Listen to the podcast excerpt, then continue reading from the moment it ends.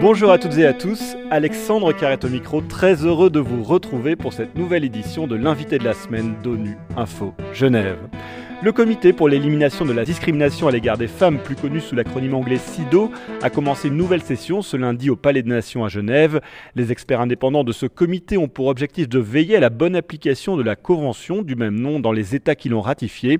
Ils vont par exemple examiner durant cette session la situation des droits des femmes et des discriminations dans huit pays, notamment le Portugal, la Namibie ou l'Azerbaïdjan, pour ne citer que. Les chiffres relatifs aux discriminations et aux violences faites aux femmes restent alarmants. Selon les Nations Unies, une femme sur trois dans le monde sera victime de violence au cours de sa vie et toutes les 7 minutes, une femme est victime de viol ou d'une tentative de viol. Le SIDO suit aussi de très près des situations spécifiques dans le monde, notamment en Ukraine et en Afghanistan.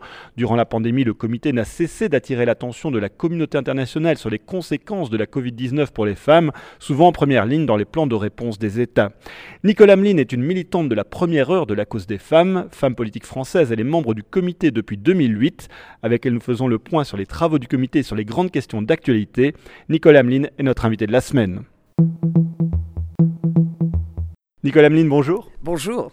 Et un grand merci euh, d'avoir accepté notre invitation. Alors tout d'abord, si on prend deux exemples emblématiques dans le monde, dans des contextes on ne peut plus différents, comme le retour des talibans au pouvoir en Afghanistan et les restrictions contre les femmes qui en résultent, et le retour de la question de l'avortement aux États-Unis, est-ce que ce mouvement de pendule entre avancée et recul n'est pas un peu désespérant pour une militante euh, de la cause des femmes que vous êtes? Désespérant, non, parce que je pense qu'il y a des, même décisifs heureux, c'est-à-dire que nous sommes en permanence mobilisés sur la liberté, sur l'égalité, sur la dignité des femmes. Et euh, ce que traduisent ces événements est très important, c'est que le progrès n'est pas linéaire. Et nous pouvons effectivement faire face à des retours de l'histoire. Euh, ce, pas, ce, ne sont pas les seuls cas, malheureusement. Nous le voyons parfois même en Europe avec euh, des retours en arrière. Alors, ce que nous faisons, c'est que nous restons extraordinairement euh, mobilisés dans le cadre de nos sessions. Il y en a trois par an à Genève et elles durent à peu près un mois pour renforcer les messages, pour faire en sorte que les pays qui peuvent être effectivement fragilisés, et au fond ils le sont un peu tous, parce que la crise sanitaire, vous l'avez très bien dit, a réaugmenté les violences. Mais il n'y a pas que cela. Aujourd'hui, vous avez des enjeux colossaux dans le monde, peut-être une crise alimentaire majeure, liée notamment à la crise de l'Ukraine, le changement climatique, la transition numérique, l'extrémisme religieux. Et face à toutes ces crises potentielles ou à ces changements ou à ces mutations, l'égalité est le moteur le plus puissant de transformation des sociétés. Et donc, euh, nous travaillons à la fois sur le, la lutte contre toutes les formes de violence, de discrimination, mais aussi sur le leadership des femmes. Parce que rien n'est possible si euh, les femmes ne prennent pas euh, leur place, tout simplement, dans la décision, si elles n'ont pas le leadership d'abord sur elles-mêmes, sur leur propre liberté, sur leur propre vie, mais aussi sur la vie de la planète.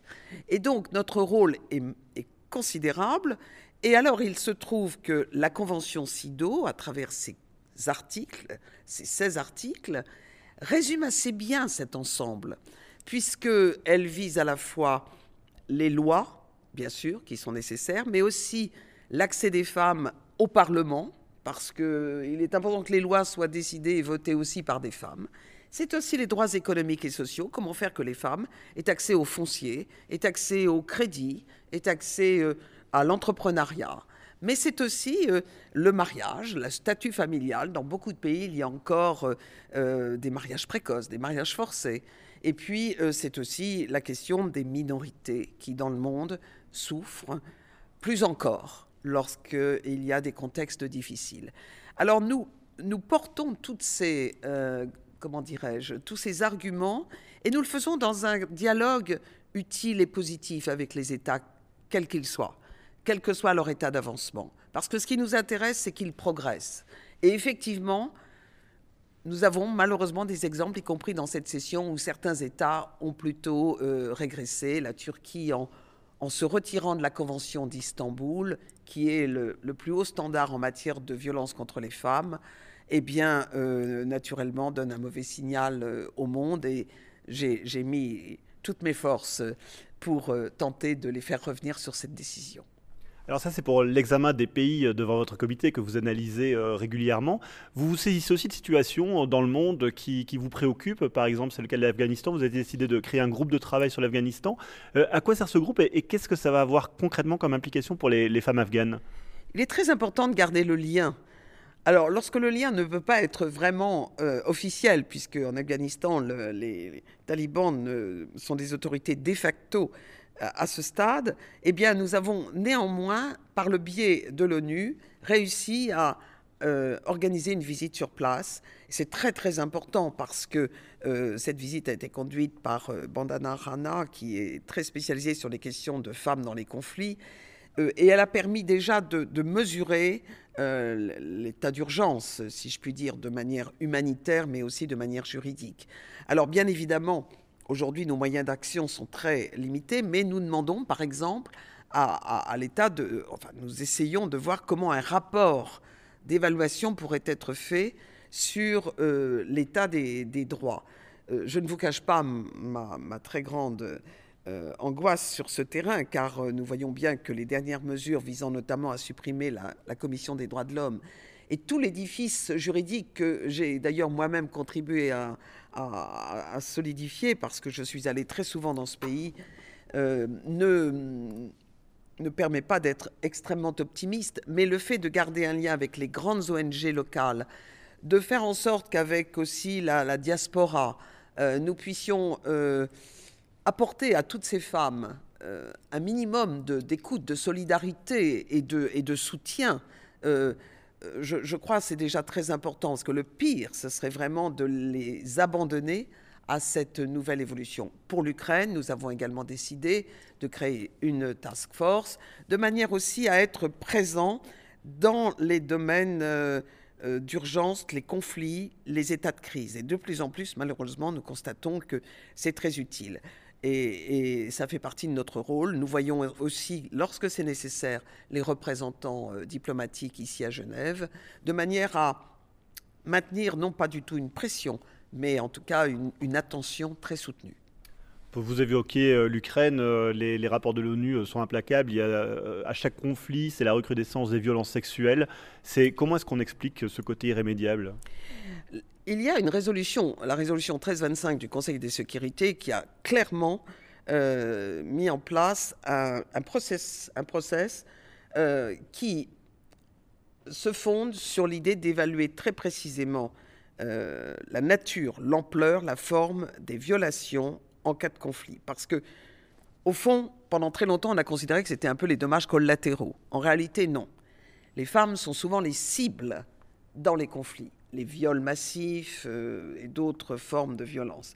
Donc cette résolution nous a permis déjà de, créer une, conscience et nous avons, nous, au sein du comité SIDO, euh, établi une recommandation générale qui est extrêmement importante, c'est la recommandation 30, qui établit clairement que dans tout conflit, il faut très vite documenter les violations des droits de l'homme contre les femmes. Et euh, par ailleurs, d'intégrer les femmes dans les négociations et les processus de paix. L'un ne va pas sans l'autre. Les femmes sont les premières victimes des conflits, elles sont aussi les premières forces de paix. Et aujourd'hui, ce que nous souhaiterions, c'est vraiment... Euh, L'Afghanistan, ce sera difficile, bien sûr, mais euh, en Ukraine, en tout cas, euh, veiller à ce que les processus que nous espérons les plus rapides possibles fassent que les femmes, bien sûr, soient en première ligne non seulement dans le domaine de la justice transitionnelle euh, s'agissant des violations qui auront été établies, mais aussi dans les négociations de paix et, et les processus de reconstruction de l'Ukraine. Alors un autre sujet important, euh, le monde sort de deux ans de, pandémie de Covid-19, vous l'avez évoqué au début de cet entretien, avec des conséquences, on l'a dit, disproportionnées pour les femmes, avec des, recrudescences de violences euh, domestiques, euh, des problèmes aussi d'accès à l'éducation pour les jeunes filles. quelle est votre analyse du monde post-Covid? Il semblerait qu'on sorte un petit peu de, cette pandémie. Quelle est, quelle est votre analyse? Est-ce que la situation s'améliore ou il va falloir, ça va mettre du temps pour rattraper le temps perdu? Je crois qu'on n'a pas du tout tiré les leçons de la la crise du Covid. Parce que d'abord, euh, euh, on a bien vu que euh, ce type de crise accentuait encore les inégalités, accentuait les violences et les discriminations. Donc ça veut dire qu'il y a une fragilité globale des systèmes. Et puis deuxièmement, nous avions un magnifique slogan qui était reconstruire mieux. Et là, je ne le sens pas non plus. C'est-à-dire je, pense que là, nous n'y sommes pas. Or, je pense que l'égalité est le moteur le plus puissant de la reconstruction post-Covid. C'est un moteur exceptionnel qui euh, risque, s'il n'est pas utilisé comme tel, comme un investissement, comme un moyen de transformation des sociétés, et, si l'égalité est toujours vécue comme une contrainte euh, ou une obligation, euh, je pense qu'on n'aura pas vraiment compris la leçon de cette crise. Nicolas euh, Ameline, depuis le début de l'émission, j'évoque les experts du comité pour respecter les règles grammaticales, puisque, qui instaurent la règle de la primauté du masculin. Dans les faits, euh, sur la vingtaine d'experts du comité, il n'y a qu'un seul homme. Cette sous-représentation des hommes au sein de votre comité ne pose-t-elle pas problème? Vous avez raison. il faut de plus en plus créer une mixité réelle au sein des comités des Nations Unies. C'est assez logique qu'il y ait des femmes, parce que ce sont les femmes qui ont été les plus, euh, comment dirais-je, engagées dans l'expertise mondiale sur ces sujets. Mais de plus en plus d'hommes maintenant, et, je l'observe, il y a une modernité absolue sur ce terrain, donc ce serait normal, et que euh, au Comité des droits de l'homme ou dans les autres comités spécialisés, il y ait effectivement aussi plus de femmes, ce qui n'a pas toujours été le cas. Euh, ou même effectivement au Conseil des droits de l'homme. Je pense que ce serait effectivement intelligent et assez démonstratif de montrer que euh, nous sommes les premiers à appliquer ce que nous souhaitons. Et quel rôle peuvent jouer justement les hommes dans, dans, dans la prévention de violence aux femmes? Vous les impliquez quand euh, euh, vous faites des examens de pays, vous, vous, insistez pour que les hommes fassent partie aussi de la réponse? Ah, complètement. Il n'y a pas du tout d'ailleurs d'approche euh, de genre, si je puis dire, dans ce domaine. Euh, nous considérons qu'au contraire, une société plus juste, meilleure, un monde plus euh, durable, passe par l'implication d'hommes et de femmes sur des valeurs claires, modernes, incontestables. Boutros Boutros Ghali évoquait l'irréductible humain en disant les droits de l'homme et les droits des femmes, bien sûr, sont un socle universel non négociable que des garçons euh, jeunes, adolescents, que des hommes modernes, aujourd'hui disent mais moi ça ne me pose aucun problème, je suis complètement d'accord avec ça et la violence est tabou et doit être absolument euh, rejetée euh, dans, les paroles, dans les gestes, dans les actes, me paraît même tout à fait normal. Euh, est souhaitable. Et donc, euh, ce que nous voulons, c'est que non seulement ils le pensent, mais qu'ils le disent et qu'ils agissent, et qu'ils deviennent à leur tour des militants des droits des femmes. Toute dernière question. Vous êtes euh, des éminents experts du monde entier qui travaillent dans, ce comité. Vous faites des recherches approfondies sur les pays. Il semble juste qu'on ne vous connaisse pas assez auprès du grand public. Les, médias ne, vous connaissent pas trop. Comment faire en sorte que votre travail soit mieux connu? Grâce à vous. Grâce à vous, grâce à, je dirais, euh, à la société civile aussi, qui nous aide énormément. Et puis, euh, nous avons tissé des partenariats importants. Par exemple, je travaille beaucoup personnellement avec l'Union parlementaire internationale sur les parlements. Étant une femme politique euh, française, c'est assez naturel. Mais au-delà de ça, nous essayons d'aller aussi en mission dans les pays, de, faire jouer cette, justement, ce qui est important aussi, ce, euh, cette expertise parce que il est essentiel, euh, et vous, vous ciblez un point délicat, de mieux faire connaître et la Convention euh, SIDO et le comité et les experts, parce que nous portons, même, je dirais presque de toutes nos forces et, viscéralement, cette convention. je comprends que, et tout à l'heure je le disais au pays que nous avons vus, il n'y a pas encore assez de visibilité de cette convention dans, chacun des pays du monde d'ailleurs.